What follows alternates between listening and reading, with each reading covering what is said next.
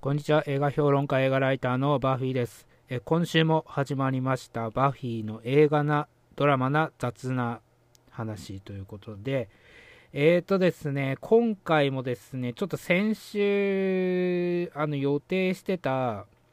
映画がですね、見に行くことができなくって、ちょっと本業の方がですね、忙しすぎて、あのなかなか行けなかったんですね。で、あと、えーと、緊急事態も出てしまったんで、映画館がね、もう、レイトショーやらなくなっちゃったんでね、なかなか時間が都合が合わなくって、まだまだ見れてないんですけども、今週末にですね、まあ、ちょっと一気に見てやろうかなというところでね、まあ、今週始まるものもいくつかあるんで、だからね、今週末はね、かなりハードスケジュールなんですよね。だから、9本、10本ちょっと、えー、金土ぐらいでね、見ないといけないっていう状況で、なかなか忙しいんですけど、まあ、そんな中でね、唯一見た、えー、新作映画、劇場公開されてる映画がですね、えー、三角窓の外側は夜という作品ですね。で、これは、あの紹介したいと思うんですけど、あとですね、まあ、新作がちょっと紹介できない代わりに、まあ、旧作になってしまうんですけど、まあ、レンタルではですね、昨日からレンタルされてるのかな、えっ、ー、と、青くて痛くて脆いという作品、これも紹介したいと思います。で、もう一つですね、えっ、と、ピンクという作品なんですけど、これはですね、インド映画なんですね。で、日本では劇場未公開なんですけど、今、ネットフリックスで配信されてる映画です。で、あと一つですね、あと一つがですね、これは、まあ、突拍子もない紹介になってしまうんですけど、えー、ノットアガール、えー、ブリトニー・スピアーズ主演の、えー、映画ですね。まあ、あのなんで紹介しようと思ったかっていうとですね、まあ、たまたま DVD があの家にあったんで、まあね、久しぶりに見てみたら、まあ、ちょっと紹介したいなと思ったんでね、あのそれも紹介したいと思います。で、ドラマの話はですね、えー、と、これもちょっと1個紹介したいのがあるんで、えー、これはまあ、また後でちょっと話したいと思います。で、雑な話がですね、ちょっとインドに関することなんですよね。で、なんかね、最近インド映画にね、ちょっとハマっちゃってね、あのー、もうインド映画すごい見てるんですけど、だからね、まだ、あのー、映画本も、えっ、ー、と、は、初めての映画本がですね、まだ、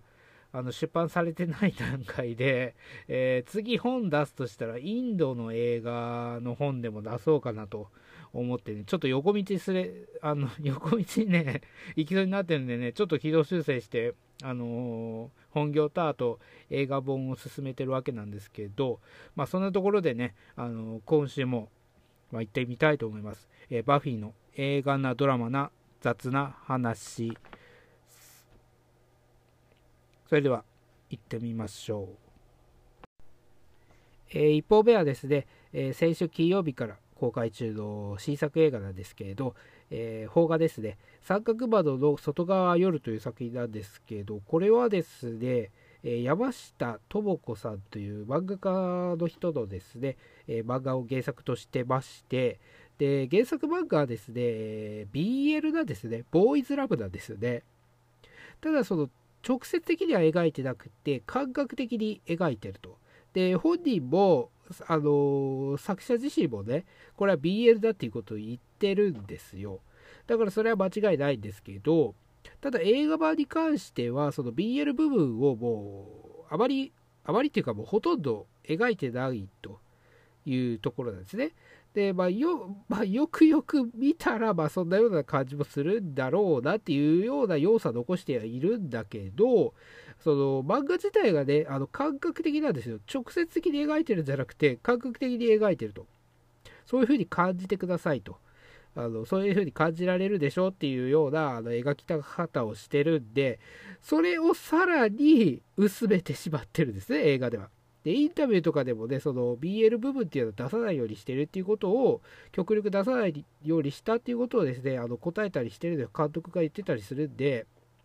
まあ、それも、そうなんですけど、だからその漫画で感覚的に描いてるものをさらに感覚的に描いてしまったと。だから薄めてあるものを薄めていると。さらに薄めてしまっていると。ということはですね、これ何何のために映画化したのかよくわかんないですね。で、漫画自体が、その、なんだろう、その、裏テーマとして、その BL っていうものがちょっと見え隠れしてくるというところで、なんか本来ね、その、なんだろう、他の、まあ、ジャンル漫画と、あの、差別化をしてるような部分があるんですよね。それで、まあ、なんだろうな、あの、ちょっと、えー、差別化されてあの注目を浴びてるっていう部分はあるんですけどそれがあのそこのね要素を削ってしまったらもうただのあのなんだろうオカルオカルトでもないななんだろうサスペンススピリチュアルサスペンスみたいな感じになってしまうんですよね。そうするとですね、逆にそのハードルが上がっちゃうんですよね。ハードルが上がっちゃうんですよ。あの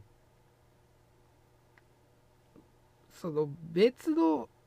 珍しい要素っていうものを足してることで、えー、目線をね、反らすことができるんですけど、あえてそれを外しちゃうってことはもう直球勝負で、あの、ストーリーで勝負しないといけなくなってくるんですよね。ストーリーとか、もうその全体的なものでね、あの勝負しないといけなくなってきてしまうんで、そうなるとこれ結構難しいなと。いきなりもうハードルが高いものから始まってしまってるんで、そもそも何でこれを映画化しようかなって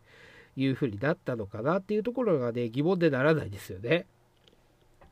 で、別に個人的にね、その BL が見たいっていうわけじゃないし、逆にその BL がね、その最近、日本映画多いんですよね。えー、まあ、感覚的なものもあれば直接的なものもあって、ただそれがね、その、えっ、ー、と、LGBTQ とかね、まあそういったものとして描いてるものじゃなくって、なんだろうなその、不女子向けに作られてるっていうか、あの、まあ、一時期はね、その少女漫画を、まあ、片っ端から映画化していったように、えー、まあ、男女の、ね、恋愛模様っていうものを描いてるんだけど、まあ、最近その、まあ、そういった映画っていうのはねそのやっぱり客層がやっぱり女子高生女子中学生とかね、まあ、そういったものにかたあの偏ってくるんでそういった人たちがね何を見たいかっていうとねその男女のものもそうなんだけどやっぱりあの男同士のあの恋愛っていうものが見たいっていう傾向になってきててだから不女子向けに不女子向けにねあの作られた映画になってきてるんですよね最近の BL っていうのはね。だからそのなんだろうなさ海外のそのムーンライトとかねえー、ブロークバックマウンテンとかああいったような感じのなんかゲイ映画ではなくってただ男と男がイチャイチャしてる、あのね、絵を見たいと。まあそういった要望が多いということでですね、あの BL 映画が多くなっていってるわけなんですよ。だから世界のね、その LGBTQ とかのそういう、なんだろうな、まあ、性別を超えた恋愛というかね、まあそういったものがテーマとなってるっちゃなってる、なってはいるんだけど、そこまでそこに向いてはいないと。単純に、その、なんだろうな、まあ、綺麗なね、あの、男の子同士が、まあ、恋愛する姿を見たいというような、まあ、欲望からできてるわけなんですけど、だから漫画、このね、原作漫画も多分ね、そんな感じで作られたんだと思うんですよね。まあ、あの、本人のことわかんないし、漫画も読んでないでね、あの、勝手なこと言ってるんですけど、多分そうじゃないかなと思うんですよね。ということは、あの、この三角窓の外側夜という作品はですね、そこの BL 部分が感覚的に描かれてるということがですね、これ、エッセンスとして作品の肝になってるわけなんですよ。それを、あえて取ってしまうということはですね、あのーこれ私別に BL が見たいというわけじゃないです。何度も言いますけど、BL, BL なんて見たくないですよ。どどっちかって言ったら。ただ、あの、作品の、その、他の作品と差別化する部分がその BL っていうものであるんであれば、それを踏まえて映画化してあげないと、そこを取っちゃったら、何をやりたいんですかってなっちゃうんですよね。だからそもそもの企画自体がこれ破綻してるんじゃないかなっていう問題があるんですけど、で、まあこれでストーリー自体は、なんだろう、その除霊っていうかね、その、だか最初はなんか霊を、霊が見える、えー、と、帝くんっていうことを、えー、帝くんっていう子がですね、霊が見えるんですよね。で、それを、まあ、除霊できる能力を持ってる人がいて、で、帝くんをまあアシスタントに雇って、まあ、バディムービーみたいになっていくわけなんですけど、それがですね、なかなかちょっとなんか設定に難があるような点がいくつか多くって、なんかき、その、なんだろうな、キザなんだけど、事務所があボロいとか、なんかあの、あの、ハテナマークが結構出てくる設定が多くて、で、漫画だとそこら辺もなんかいろいろ語られてるのかわかんないですけど、結構ね、その、最初、前半がね、そのなんかダイジェストっていうか、その総集編みたいな形になってるんですよね。だから、なんだろうな、その、よくわからないうちに時間が進んでて、で、ここからスタートですって言われてるような感じで、だからね、なんか構成っていうか、その物語構成がちょっとね、難があるっていう部分もあるんですよね。で、なんだろうな、そのもう一人で、その、キャラクターとして、まあ、女子高校生が出てきて、まあ、そのね、その女の子が、まあ、物語の鍵を握ってるということになってくるわけなんですけど、その人もね、その人で、なんだろうな、何かで操られてるっていうわけじゃなくて、まあ、ある程度その自分の意思もありつつやってるんだけど、誰かに止めてほしいみたいな、まあ、キャラクターなんですよね。だけど、やってることって結構ななんか、あの、サイコパスみたいな、かなりなんか猟奇殺人みたいなことやってるんですよね。だからそ、そこまでやっといて、あの、そんな言い訳通じないだろっていうようなね、で、この人なんか被害者ぶってるけど、被害者じゃないよというようなですね、あの、ところがねい、いちいち気になってきて、なんか、なんかね、疑問点っていうかね、なんだろうな、これをね、多分ね、その構成っていうか、その映画としてまとめられるような話ではないんじゃないかな、これや。そう、あの、だからね、うー2時間ぐらいですよね。2時間ぐらいの話にまとめようとしたこと自体がね、も、問題だったんですよね、これ。だからこれがまあ前後編ということで、まあ、前半、前編ということだったらまあ理解できるんだけど、これ一本で、ね、多分完結で続編なんか多分できないと思うんですよね、これ。なんか続編がありそうな感じでは終わったんですけど、いやー、無理だと思いますね。多分ね、無理だと思いますね。多分工業的にも無理だと思うんですけど、となるとね、これ、うーちょっとね、構成にも問題があるし、まあ、編集の仕方がとにかくなんか下手くそっていうか、狙った、狙ってやってるかもしれないですけど、その狙いがもうことごとく外れてるような感じがしてですね、うー終始、ま何をやりたい映画なのかなということがですね、まあ、疑問でしょうがないと。まあ、かといってね、別にそこまでなんか悪い作品ではなくって、まあ、普通に見られたんでね、あの、なんだろうな、あの平均点の作品ではあるんですけど、その、まあ、最初に戻っちゃうんですけどね、だからその差別化ができてないんですよね、映画としてね。だからこういった映画って、あの、別に悪いとは言わないけど、よくあるよねっていう感じなんですよね。よくあるから、まあ、あえてこの作品が何か飛び抜けてどうこうっていうものでもないっていうことで、まあ、今はいいんだけど、まあ、1年ぐらい経ったらもうこのこんなそんな映画もあったなっていうことでねどんどん忘れ去られてしまいそうな映画だっていうことなんですよねだからまあさえ、まあ、何度も言いますけどその BL 部分 BL っていうので感覚的に描いてた原作を映画化しておきながらその BL っていうものを抹消してしまったと。ということはもう差別化、他のね、ジャンル映画と差別化できるところっていうのがもうなくなってしまって、かなりハードルが上がった状況で、えー、まあ除霊というかね、まあなんだろうな、まあ、サスペンススリラーというかね、まあ、そこに挑戦していったわけなんですけど、案の定そんなにあの飛び抜けたこともできなくってっていうところでなんとなく終わってしまうというようですね。わあ、これはですね、なんだろうな。だから企画自体がね、ちょっと破綻してるんですよね。だから、その原作のいいところを削って映画化するっていうメリットがあるのかっていう話なんですよね。うーん、だからね、まあ、企画、企画段階でね、これもう破綻してたんだと思いますよ、話的にはね。うーん、だからね、その物語的には、まあ、なんだ、平均点。平均点で、まあ、個人的にはね、なんか、あの、面白い部分もあったんですよ、いくつかね。で、なんかカルト、カルト教団みたいなのが出てきて、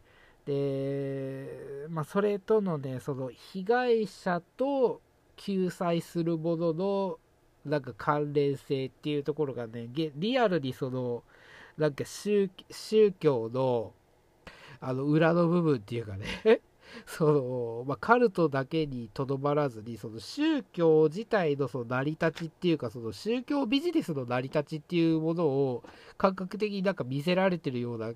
感じもして、まあ、そこはなんか攻めた内容だなと思ったんですけど、まあ、全体的にね、なんだろうな、あの、まあ、そこまで盛り上がりにも欠けるし、というところでね、で、主人公たちのなんか過去を描くのに時間をかけすぎてて、で、漢字のその除霊とかで、まあそういったシーンがね、あのほとんど、あの、お化け要素なんですよね。どっちかって言ったらそっちの方が見たいと思うんですけど、だからね、なんだろうな、そだからその大切なその除霊シーンとかも本当になんかダイジェストみたいになっちゃってて、あんまり見せてくれないんですよね。で、結局なんかじその自分たちの話みたいな感じになっちゃってるんで、うーん、そうですね。だからこう、まあ、原作漫画をね、読んでないんでね、なんとも言えない部分は正直あるんですけど、そもそもだから、いいところを削って映画化しようと思った意味っていうのが、あの、見出せなかったと。最後までね。なんか映画化して、あの原作の良さ削ったけど映画的な映画としてのねここだけはこの他の映画とは違うよっていう要素があるよっていうような映画として最終的に完成させられたんだったらいいんだけどそれはそれでね企画自体が破綻してたとしても最終的にそこに向かっていればいいんだけど結局そこもなんとなくっていう感じになっちゃってるんでだからねあの結論としてはあの作らない方が良かったというところになりますね。えー、三角窓の外側夜、えー、私は原作漫画一度も読んだことも見たこともないんですけど あのだから勝手な目線であくまでねその映画として単品の映画としてね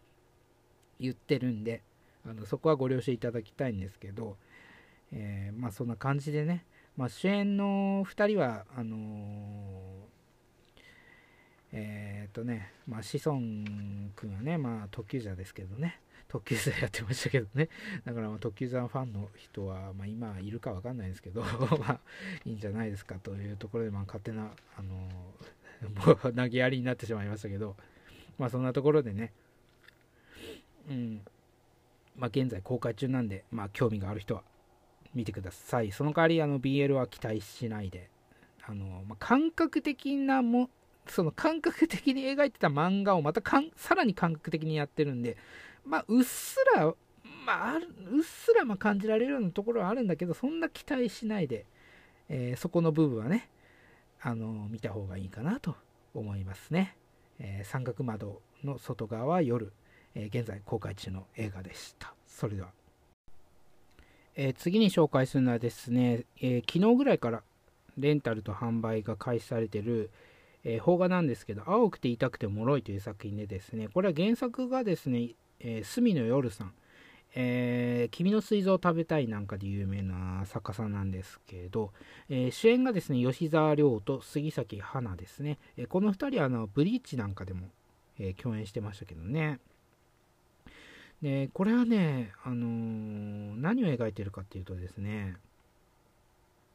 なんだろうな、その感情のすれ違いの連鎖によって起きる、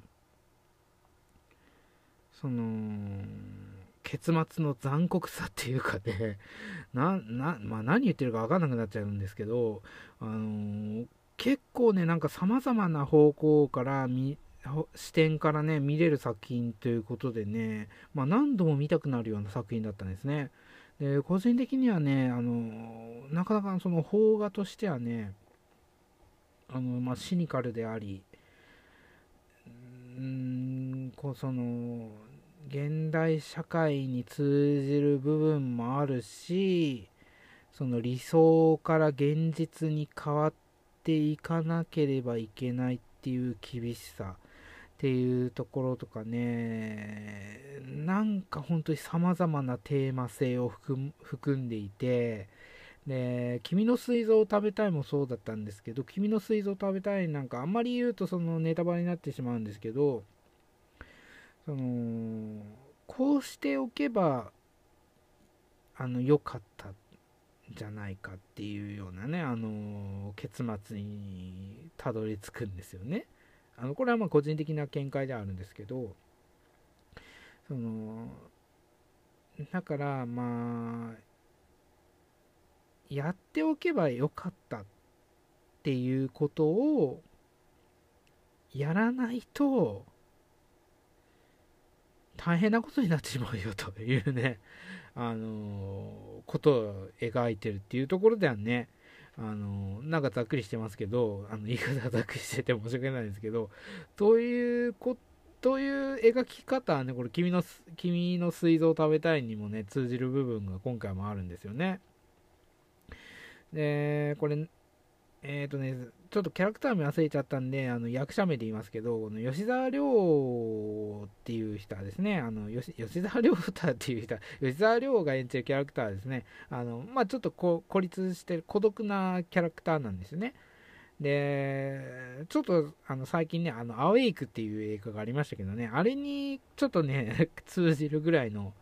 まあい、なんだろうな、ちょっと影のあるキャラクターというかね、ちょっと孤立してしまってるキャラクターなんですけど一方その別の意味で孤立したしちゃってるその杉咲花が演じてるキャラクターですね。別の意味で孤立してるんですよ。というのもあのー、なんだかその授業中にね急に立ち上がってあのー、暴力はやめた方がいいっていうことですよね。で、それはなんか、あのね、社会とか社、会っていうか、まあ、歴史とかね、そういう、あの授業ではなくって、急に英語の授業とかで、そういうことも言い出すと。だから、周り方、周りからはね、ちょっとやばい人だなと思われてるんですよね。で、この吉沢亮も、あのやばい人だなと思って近づかないようにしてたんですけど、えー、近づいてくると。よし、え、杉咲花がですね、あの、目をつけて、目をつけてっていう、なんか言い方も、なんか悪いんですけど、あの、近づいてくるんですよね。で、二人は、なんかつるむように、つるむようになるんですよ。で、まあ、なんとなく、ね、あの、付き合うって、その友達としてね、まあ、付き合うようになっていって、で、杉咲花は、まあ、漠然となんか世界平和をね、願っていると。まあそういう人って今いますよね。漠然と世界平和を願っていると。いうようなところで。で、何をするのかっていうところもね、その人種差別撤廃とか、戦争をなくすとか、まあ大きなこと言ってるんだけど、まあそこに向かうまでの、なんか、あの、過程っていうのは、あまり考えれないっていうか、どうしたらいいのか分かんない状態で、とにかくそれをあの言い続けてるんですよね。だからあの吉田亮はとりあのサークルでも作ってみたらどうかっていうことでね、あのその世界平和を あの実現するようなサークルをですね、まあ、作るわけなんですよ。でそれをそれがモアイっていうあのサークル名を付けられるんですけど、でまあ、最初はね、あの誰からも相手にされないようなサークルで、あの孤立していってしまうんですけどでその中でねあのゴミ拾いだったりボランティアだったりね地道ななんか小さい小さなようなことではあるんだけど、まあ、大切なようなね、あのー、社会貢献みたいな、あのね、あのボランティア活動みたいなことやるんですよ。まあよくね、そういうサークルっていうか、なんだろうなんだ、そういう団体あるじゃないですか。なんかちょっとカンボジアに学校を建て建てたいみたいな、なんか、あの本当にやってるのかどうかわかんないような あのサークルある、サークルっていうか、まあ、団体あると思うんですけど、まあ、あんなような、あのー、なんか始まりのようなね、あのサークルを作るわけなんですよね。で、まあ、最初は地道な活動をしてるんだけど、そのうちにですね、あの、ちょっと、一人入ってきて、で、その人と、実は杉咲花がですね、あの付き合うことになっちゃった、なっちゃうんですね。で、吉沢亮は、実はまあ杉咲花のことが好きで、で、だけどその告白する勇気っていうか、その自分がその、えーと、好きだっていうこと自体を認めてないような状態なんでも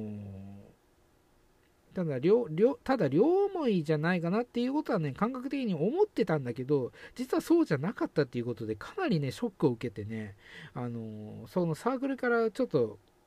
離れちゃって離れていってしまうんですね。で自然消滅みたいな感じで、まあ、2人は別々の道を歩むと。いうことなんですけど、まあ、数年、数年後ですね、あのー、そのモアイがですね、もう本当になんか大きなサークルになってってしなってしまって、で、大学内でも有名なサークルで、その本当にもう社会までね、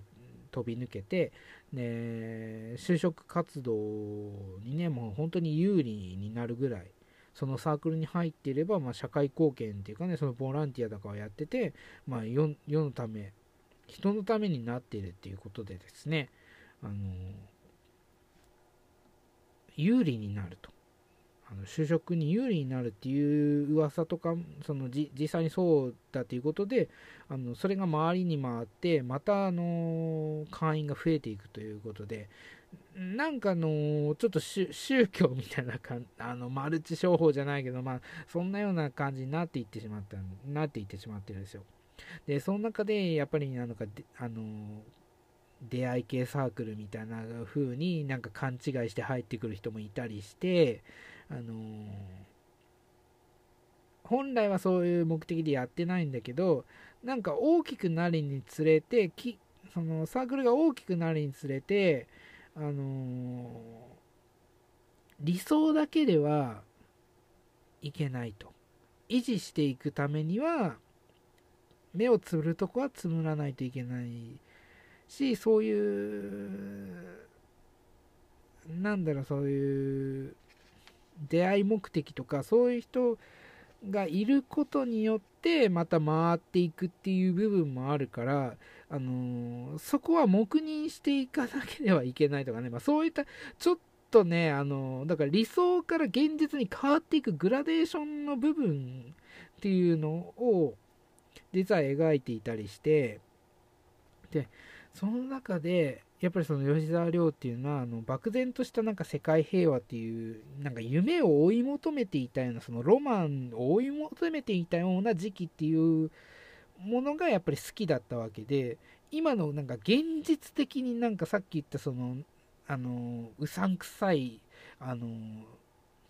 なんだろうそのボランティア団体みたいな状態になってしまってる今のモアイは面白くないわけですよ見ていて。でそんなのはもう潰してしまおうということであの計画が始まるわけなんですけど、えー、これがですねそのまあそういったそのなんかさっき言ったようにその理想と現実の厳しさあの理想だけではやっぱりその物事にね変えていけない変えていけないというね変えていくことができないというねあの例えば戦争をなくすにしても戦争をなくそうっていうその綺麗事ばかり言ってるだけではなくならないと。そのためにはやっぱりお金とかねその周りのコそのコネクションとかそういうのも必要になってくるしつながりが必要になってくるっていうことでその理想だけでねあの回していくことはできないと。理想を現実にしていくには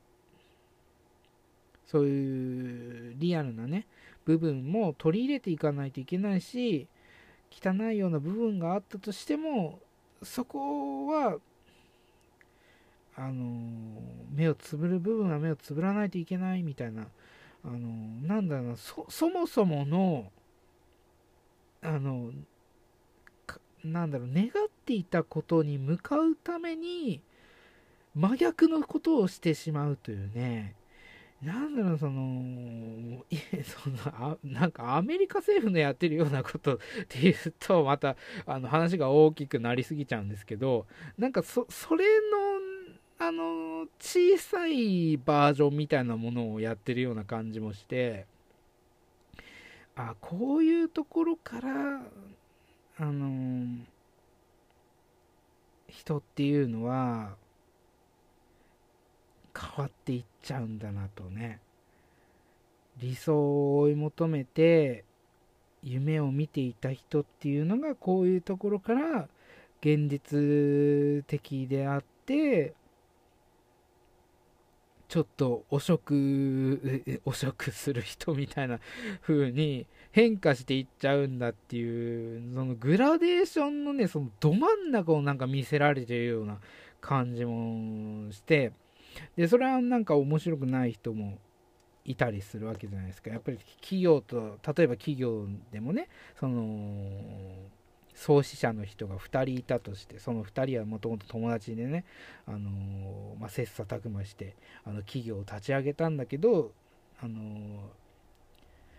利害が一致しなくて、どんどん離れていってしまって、まあ、片方はもうすごい、あの企業になるんだけども片方はなんかもうフリーターみたいな生活をしてるみたいな、まあ、そういったドラマとか映画とかあると思うんですけどあの、まあ、そういったなんか状況も描いててでそうなるなんか家庭の そうなる家庭っていうのをこれなんかその大学生の立場から見せられてるというような男女の立場から見せられてるっていうような部分もあってだからいろんななんか視点から見れる作品でもあるんですよね。でやっぱりその感情のすれ違いの連鎖であの思っていたことになっていかないというこのもどかしもどかしさ。でそこには戻ることができないということの その何とも言えないこの気持ちを抱えてるこの吉沢亮のねあのキャラクターの気持ちっていうのは本当によくわかるんだけどただそれをやるとさらに戻れなくなるんじゃないかっていうところまで踏み込んじゃうっていうそのうん。なんだろうなその そういうもどかしさというかうんだからねそうかなりねまあ、考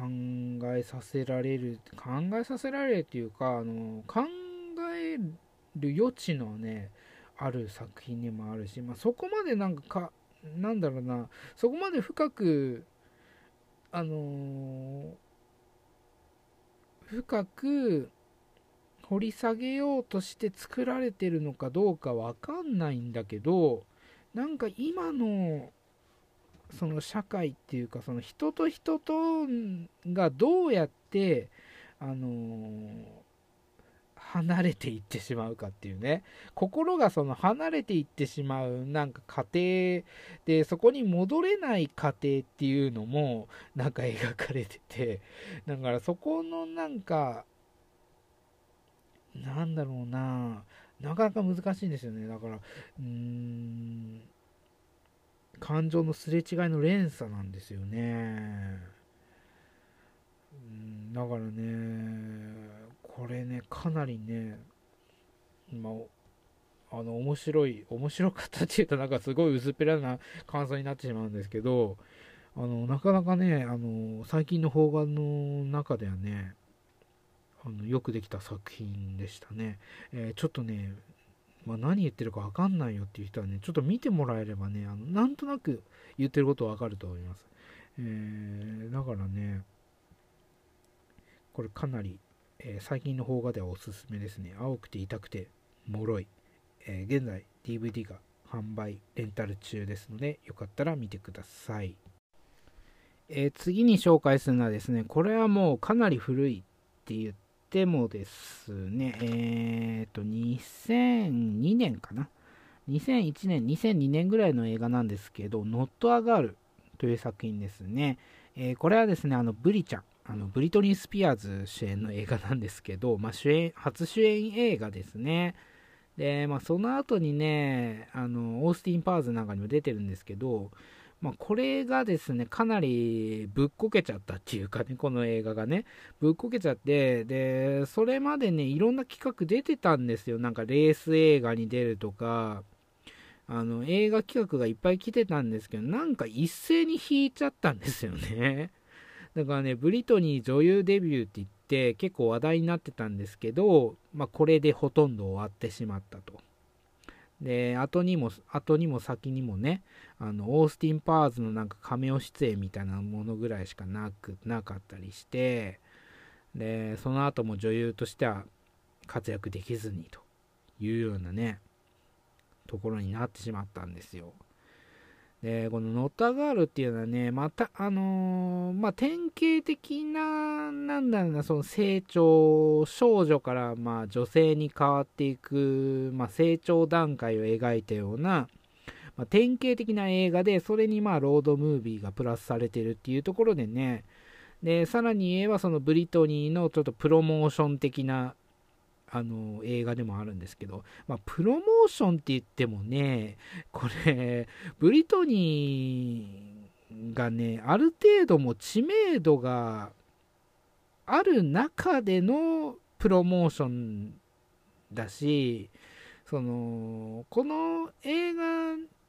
に、あの、改めて新しく曲をつけたっていうものがなくてですね、えー、これの1年前にあのブリトニーっていうね、あの、 Overprotected とか、あとは、あの、not a, I'm not a girl, not yet a woman っていうね、あの、まあ、このタイこのタイトルはまあ、邦題なんですけど、まあ、これ、あの放題にね、まあ、使った、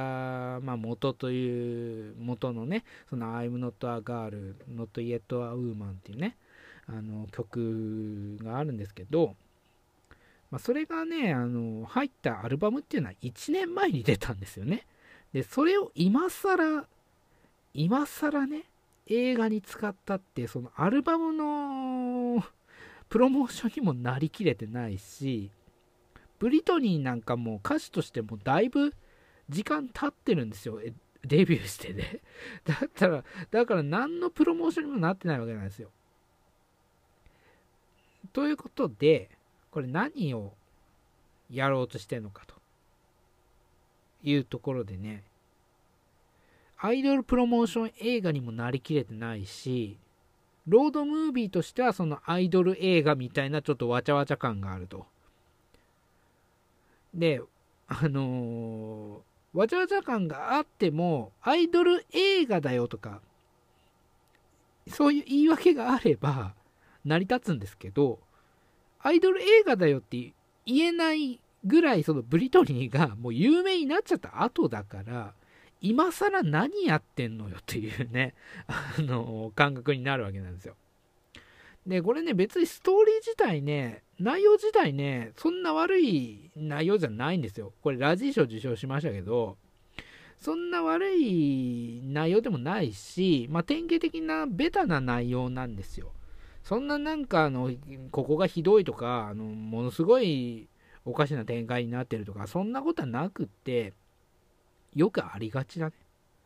あのそこら中になんか転がってそうな あの展開なんで別に悪い作品ではないんですけど、まあ、転が転がってて悪い作品じゃないっていうのもなんかおかしくないんですけどあの、まあ、そんな感じなんですよ。でねこのブリトニーが、あのまあ、主演なんですよ。で最初ねあのジャスティン・ロングが出てきてねあジャスティン・ロングが相手役なんだと思ってねちょっとワクワクするんですけど出てこなくなるんですよね後で。ジャスティン・ロングがね出てこないんですよ。だから悲しいんですよね。でまあジャスティン・ロングが誰かわかんないっていう人はちょっと調べてみてください。でまだねあのちょっとねあのまた別の機会にね、ちょっとジャスティンジャスティンロングについてはね、まあ、ちょっとね、あの語り尽くせないんでね、あの1時間ぐらいかけてちょっとジャスティンロングを語ろうかなと思うんでね、あの興味がある人はちょっと待っててくださいというところでね、えー、まあそれは置いといて、えー、っとね、この、まあ、3人組、もともと仲良かった、少女時代に仲良かった3人組が、まあ、高校生になってね、まあ、それぞれ、まあ、ちょっと離れてしまって、今ちょっと仲良くな、仲良くないよみたいな、ちょっとギクシャクしてしまってる関係になってしまった3人が、まあ、あることがきっかけでね、その、一緒に旅をすることになって、まあ、その中でま友情をま復活させていくと。で、その中で、なぜかそのブリトニーが歌うことになるというですね。で、ブリトニーはね、あのー、なんか歌手になりたいとか、あのー、なんかそんな夢が別にあブリ、ブリトニー演じてるルーシーはね、そんな夢が別にあったわけじゃないんだけど、なぜかその、なんか歌うことになっていくというね。で、物語があの無理やりそのブリトニーっていうアイドルに寄せていっちゃってるんであの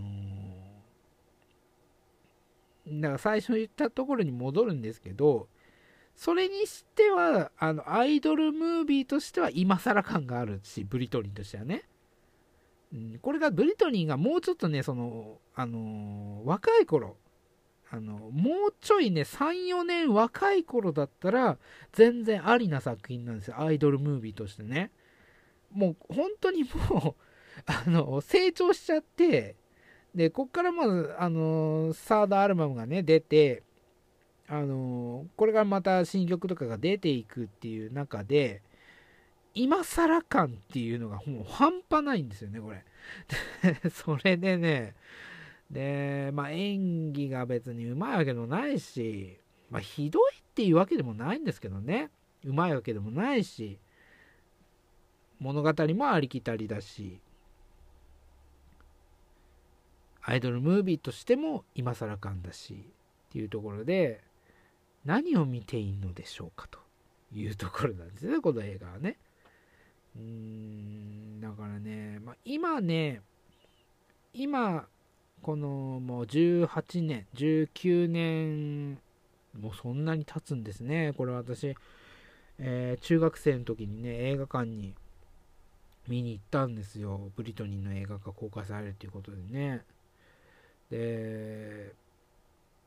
まあ、当時はブリトニー好きだったんでね、まあ、今も別に嫌いではないですけど、あの好きだったんでね、あの映画で、まあ、ブリトニーが見れるっていうことはちょっと楽しみでもあったんですけど、まあ、今見るとね、だからそういうことも踏まえて、なんだろうな、遅れたアイドルムービー、あの、ブリトリーの遅れたアイドルムービーっていうことでね、だから、なんだろ、アイドルムービーってもっと前にやらないといけないじゃんっていうね。で、なんでこんな年、年っていうのも失礼ですけど、大きくなっちゃってからね、あの、今更ながら、このプロモーション映画をやったのかと。もう知れ渡ってるじゃんと。いうことなんですよね。だったらそんな、あの、まあ歌とか、まあ入れるぐらいはね、まあいいとしても、そのアイドル性に寄り添ったっていうかね、そこをなんか売りにした映画に出ちゃダメでしょっていうようなね、感じもしないでもないというところでね。で、何なんでしょうかね、その後映画出演いっぱい決まってたんですけど、一気になくなっちゃってね。で、結局はなんか、あの精神不安定でなんか丸坊主にしちゃったりして、ねまあ、今はまあ落ち着いてね あのオーディション番組の審査員とかもやってますけどブリトニーねあの曲はいい曲ばっかあるんですけどねでこの時はえー、まあちょうどねそのなんだろうまあ少女から大人の女性に変わっていくっていうまあ、グラデーションの時期っていうかっていうのをまあそのアルバム曲としてもね、まあ、そういうところを、まあ、売りにはしていたんでね。まあそれだったらもっと早くやりなさいよというようなねあの感じなんですよねだからあいそのアルバムの、あのブリトニーっていうねアルバムが出た時に一緒にやればよかったんですよねだから出て1年後にやって何の意味があるのって感じになっちゃってるんですよね。うーん。だからね、まあ、今、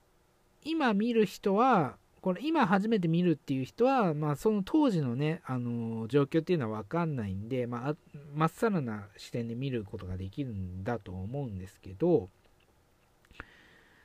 そうするとね、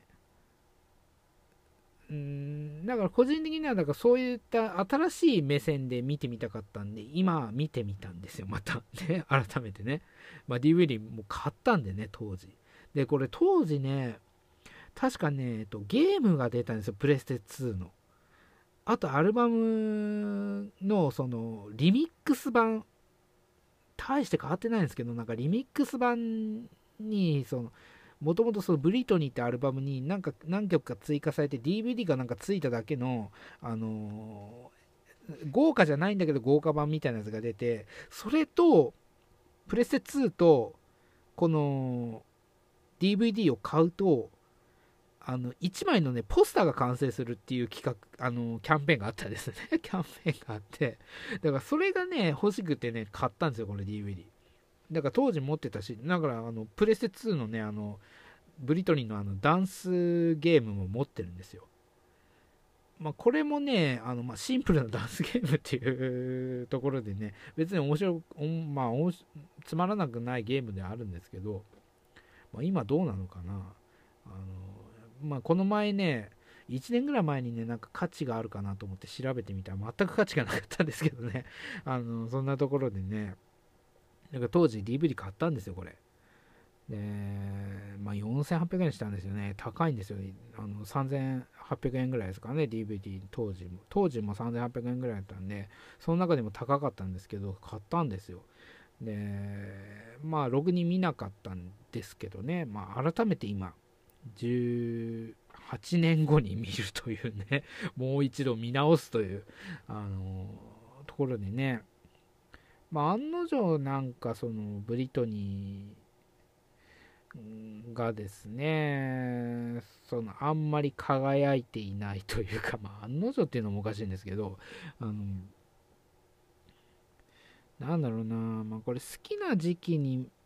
当時ね、そのブリトニーが好きな、個人的に好きな時期に見たんだけど、それでもなんかパッとしなかったんで、今落ち着いてね、あの、別に、まあ、好きっちゃ好きだけど、そこまで好きでもないっていう、その、もう落ち着いた目線から見ると、まあ、あえてね、ちょっと離れた目線から見ると、物語としては、とにかくありきたり。で、アイドルムービーとしては、あの、アイドルムービーとしても、ありきたりだし、悪い意味で、あの、テンポが悪あ悪い意味で言ってもいい意味でもないけど、あのテンポは悪い。あのテンポは悪いし、あのプロモーションにするんだったらするでもう、もう本当にきっちりね、あのブリトニーの曲をもっと使った方が良かった。中途半端に2、3曲ぐらい使って、あの、プロモーション的映画を作ったとしても、プロモーションになりきれてないし、あの、もう本当に有名な時期でしたからね、この頃ブリトニーっていうのはね、今更感があるというところでね、まあ、ただ、あの、あの、まあ、洋楽っていうか、まあ、アメリカのポップミュージック好きの人に、人は一度見ていおかなければいけないと、一度通るべき、あの作品だということは言っておきますし、あのね、まあ、レアなところで言えば、あのー、ブリトニーがね、あのバックストリートボーイズの曲を歌うシーンがあるっていうね あのそれはあのなかなかレアじゃないかなと思いますね。あのまあ、それぐらいじゃないでしょうかね。それぐらいかな。で、ブリトニーっていうのはね、えー、まあ、この、この頃まではまだ、あの、清純さっていうのをまあ売りにしていて、あの、まあ、いい子ちゃんっていうね、あの優等生みたいなイメージがあって、まあ、そこから抜け出していくっていうね、あの大人女性に抜け出していくっていう時期を、あのー、映画と現実的現実のブレトニーと重ね合わせて描いてるんだけどそれをそれはさっき言ったようにあのブリトニーっていうアルバムが出た時にブリトニーっていうアルバム自体がそういうコンセプトで作られてるからそれより1年後にまたそんなようなことやったって遅いし今更感があるしあのやるならやるでもっとブリトニーの曲をもっとふんだんに使いなさいと。あの本当にプロモーション映画とするんだったらプロモーション映画にも本気でしなさいというような感じだしそうじゃなければもっとストーリー重視にするんだったらあのもっとストーリーに力を入れなさいと。だどっちつかずなんですよね。どっちつかずだからこれなんあのいい意味でも、いい意味じゃないな、悪い意味で、バランスが良いんですよ。バランスが、いい意味ではバランスが良いんですよね。どっちつかずなんですよ、だから。あの、普通なんですよ。普通っていうのはね、これ、あのー、一番立ちが悪いんですね。アルバ あのアイドルムービーでは。普通は立ちが悪いんですよ。どっちか飛び抜けてないと。かなあの超ダサくか、もう完全にもうプロモーションかと。そのもう2択になっちゃうんですよ。中間的なバランスが良いっていうのはこのアイドルムービーとしてはもうダメなんですよね。だからまあ、ノットアガールね、あの、まあ、映画として見るような作品ではないんですよ。映画としても、もうひどいことずっと言ってますけど、あの、映画として見るような作品ではないんだけど、洋楽好きとかね、あのまあ、ブリトニー好きとか、あとはポップあの海外のね、ポップミュージック好きな人は、まあ、一度は避けては通れない作品だということは、ま、言っておきますね。えー、ノートアガール。まあ、今、今更ながら見てみるのも、まあ、またね、なんか新しい発見できるかもしれないんでね。あの、この後ブリトニーがどんどんぶっ壊れて丸坊主にしていくんだなということで、なんか思ってみるのも、まあ楽しいかもしれないんでね、まあよかったら、あの、見てみてください。えー、ノットアガールでした。えー、次に紹介するのはですね、インド映画なんですけど、ピンクという作品で、えー、これはですね、今、ネットフリックスで配信中の映画ですね。えー、Amazon プライムでも配信されてますね。えー、ネットフリックスね、もうインド映画ね、すごいですね。インド映画の、あのー、配信数かなり多いんですよ。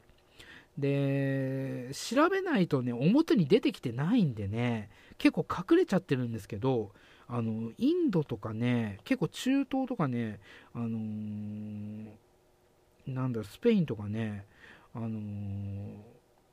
なんかタイトルわかんないと検索できないじゃないですかっていうね、作品がね、かなり埋もれてるんでね、あの、ネットフリックスでなんか掘り、掘ってみるのもね、あの、面白いですよ。あの、空いた時間とかにね、あの、有名な作品見るのもいいんですけど、ネットフリックスはね、やっぱインドとかね、あの、そっちの、なんだろう、あの、普段見れないものをいかに、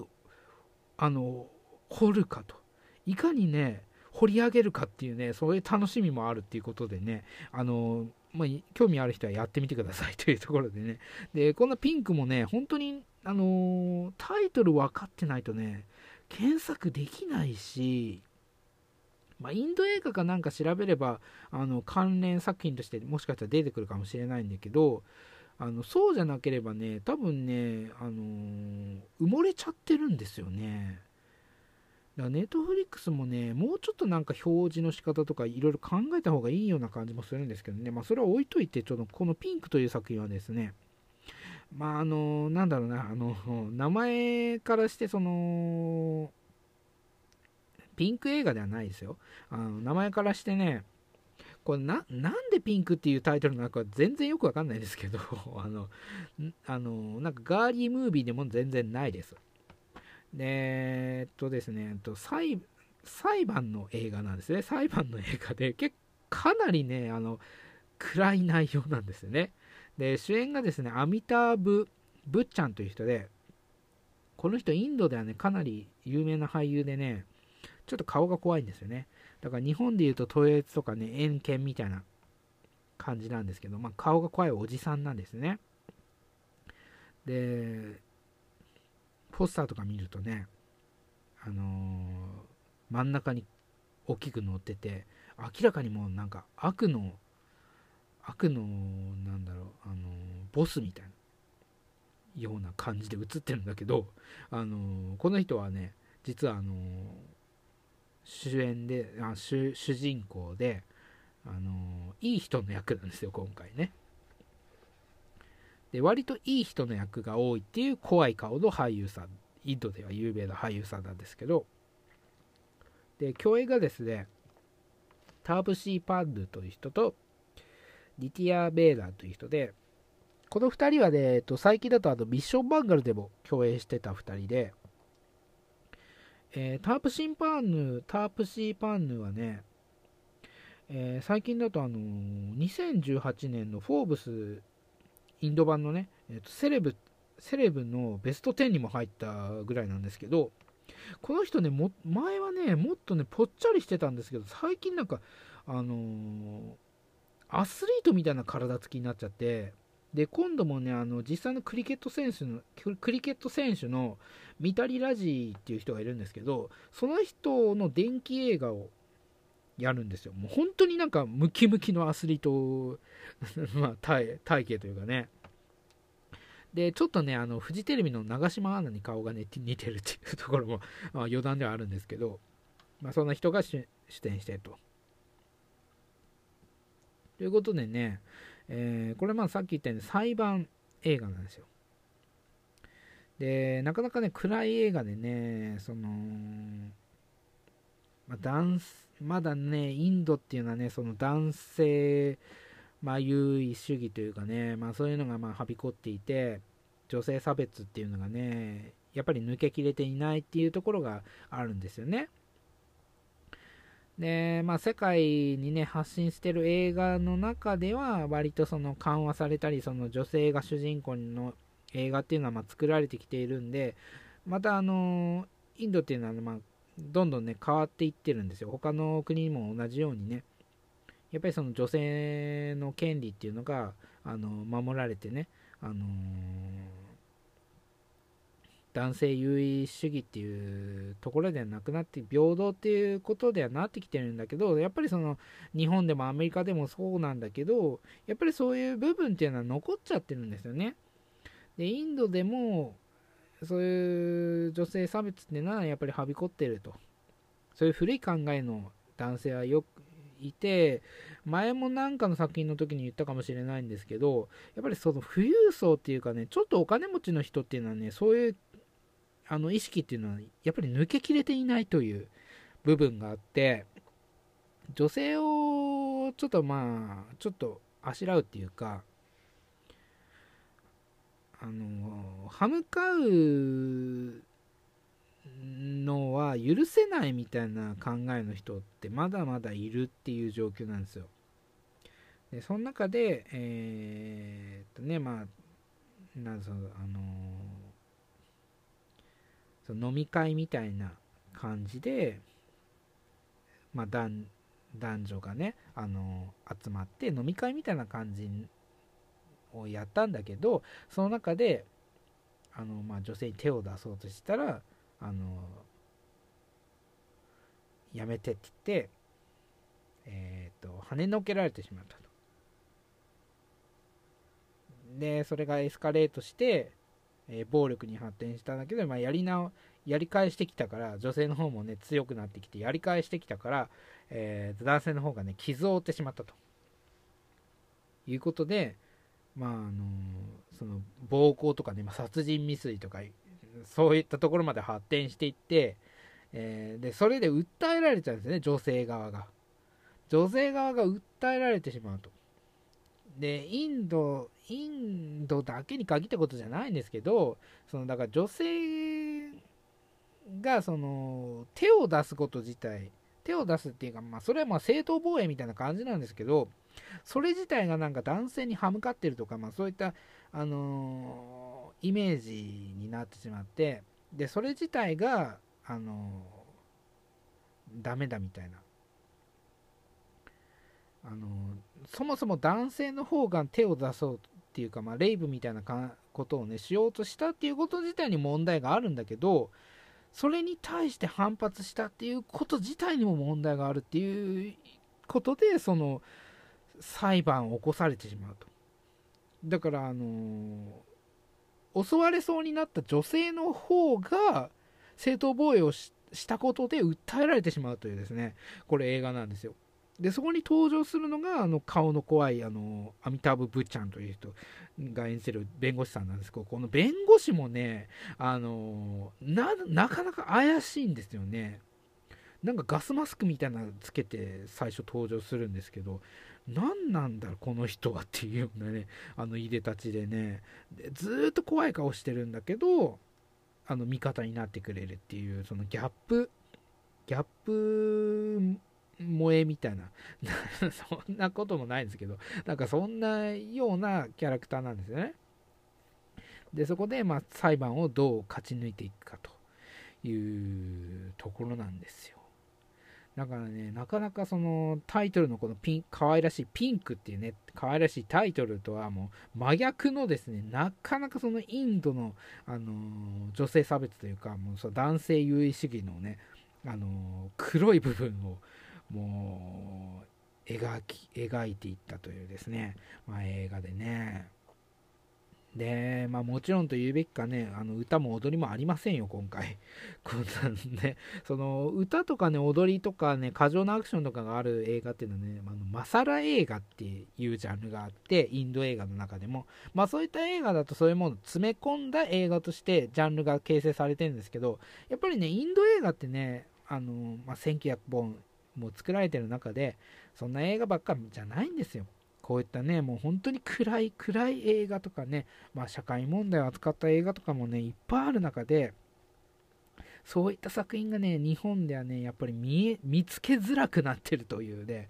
あの1900本もね、作ら年間1900本ですよ。そんな作られてるんだから、もうちょっと入れてほしいなというところもあるんですよね。で、ネットフリックスもね、あのまだ全部が全部見れないんですよね。で、今度なんかね、えー、っとね、えー、っと、ガールズ、えー、っと、なんだか、えっと、タイトルど、タイトルど忘れしちゃったんですけどね、あ、ガールズ・オン・ザ・トレインだ、あの、映画あったじゃないですか。映画あったじゃないですかっていうか、あのヘイリー・ベネットが出演してたね、映画、えー、ガールズ・オン・ザ・トレインが今度インドリメイクされてね、えー、ネットフリックスであの配信されるんですけど、これがね、日本でも配信されるかどうかなね、よくわかんなくって、ぜひ配信してもらいたいなと思うんですけどね。やっぱね、インドはね、まあ、社会派作品とかね、あとはサスペンスとかもね、結構いい作品が多いんでね、あのー、時間があればね、そういうなんかネットフリックスとかでメジャー作品とかを見るのもいいんですけど、メジャー作品なんかね、どこでも見れるんですよ。あのー、どこの、あのー、配信サイトでも見れるし、あのレンタルとかでもいつでもできるんでね、あのこういったネットフリックスとかでしか見れない作品っていうのをやっぱり掘り出してくるっていう楽しみっていうのがね配信サービスそれぞれありますけどそういった中でその独自のものを見つけてくるっていうのがねやっぱりその楽しみ方であると思うんですよ。メジャー作品を見るのもいいんですけどそういったあのねあの普段見れない作品をねあの見るっていうのがねあのやっぱそれがねあのいいかなと思うんですよね。だからネットフリックスなんか特にそのインド映画とか、まあ、中東とかね、あのそういったところの映画パあのパレスチナとかね そういうところの映画とかね、転がってるんですよ。で、探しにくいんですよ。タイだってタイトルわかんないと検索できないじゃないですか。で、1個ね、なんかインド映画とかでね、あの見つけちゃうと、そこからなんか関連作品とかバーって出てきて、そこからまあ、しらみつぶしに見ていくっていう手もあるんですけど、やっぱね、インド映画ね、あのー、進化してますよ。あのー、とりあえずね、このピンクっていう作品をね、ピンクっていう作品をね、検索してみたらね、多分下にいろいろまたインド映画出てきて、そこからまあ、呪術つなぎみたいな感じで見ていくのもいいかなと思うんですけどね。あのー、そんな感じで、あのまあ、ピンクという作品あの紹介させていただきましたけど、まあ、興味がある人はあのネットフリックスなんネットフリックスがやっぱり一番インド映画でネットフリックスがある。だからネットフリックス入ってる人はあのインド映画をねあの掘ってみる。掘ってみるっていうか、うんあの探してみるっていうのもねまた新たな楽しみ方でもあるんじゃないでしょうかというところでえーと、ピンクの紹介でした。えー、現在、ネットフリックスで、えー、絶賛かどうかわかんないですけど、えー、配信中になってます。えっ、とですね、ちょっと都合の問題ですね、都合の問題でですね、ちょっとドラマの、ドラマの話はですね、ちょっと次回に回そうかなと思って、え雑な話をしたいと思うんですけど、えっ、とですね、まあ、さっきのピンクに続いてですね、あの、インドの話をしたいと思うんですけど、何の話かというとですね、あのね、今ね、インドでね、クレヨンしんちゃんとドラえもんがね、大人気になってるんですよ。この東宝、毎年のね、えー、東宝アニメ映画ビッグ4のね、2作品が、ビッグ4というと、まあ、クレヨンしんちゃん、ドラえもん、コナン、あとポケモンですけどね、その中でクレヨンしんちゃんとドラえもんがですね、えーもう大人気になっていると。で、インドではですね、もともと、えっと、ディズニーチャンネルインドっていうので、えー、放送されてたんですよ。えー、ドラえもんはね。で、その後ね、ハンガハンガマ TV っていうところで、えっと、クレヨンしんちゃんとドラえもんと、あとね、パーマンなんかも放送されるようになって、で、インドはね、あのちょっと前にあのまあ、ご存知の方いるかもしれないんですけど、あの忍者ハットリくんをね、忍者ハットリくんの続編アニメをね、作ってたんですよ。作ってて、あの放送してたんですね。で、日本でも DVD 化とかされてるんですけど、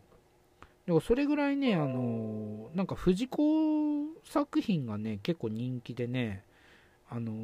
まアメリカとかで、アメリカとかだと逆にそのなんか日常的な話っていうのは受けないんですよ。だからあのドラえもんとかアメリカ進出しましたけど、そこまで、あの流行らないっていうのもあったりして、なんか国民性もあるんでしょうね。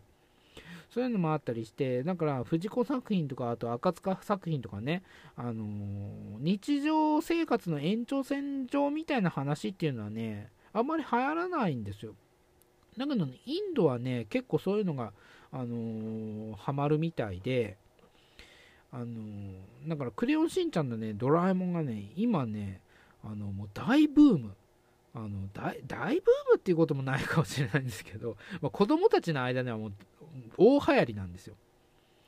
でねあのー、今月からね2月の中旬ぐらいまでにかけてねクレヨンしんちゃんとねドラえもんの映画がねもう3連続ぐらいで公開されてるんですよね。あのインドでね。まあそのなんだろうなそのコロナの影響で映画の制作自体があんまり進んでないっていうこともあって、まあ、既存のね出来出来上がった作品が、まあ、あるっていうことでそれを輸入してきて、まあ、公開してるっていう、まあ、裏事情もあるかもしれないんですけど3個も連続でね、まあ、2週間おきぐらいにね「クレヨンしんちゃんドラえもん」あの連続公開してるんするんですよ今回ね。だから、まあ、インドでそのクレヨンしんちゃんドラえもんブームがついに、あのー、まあ、ピークになってきたかなというところでね。だから他に、なんだろうな、その、日本、日本がね、その、ジャパニメーションとか言って、なん世界から漫画とかアニメが評価されてるっていうけど、実はね、そこまでなんですよ。あのメディアとかねマスコミとかも、あの世界でなんかに超人気になってるみたいなこと言ってるんだけどそのインタビューしに行ってる先がさあのコミコンとかそういうアニメのイベントとかに行って聞いてるんですよねであの話ちょっと飛びますけどあの北の作品とかねあと、再現など万引き家族とか、ああいう作品もあの映画祭とかに行って聞いてるんですよ。だから映画祭とか、その、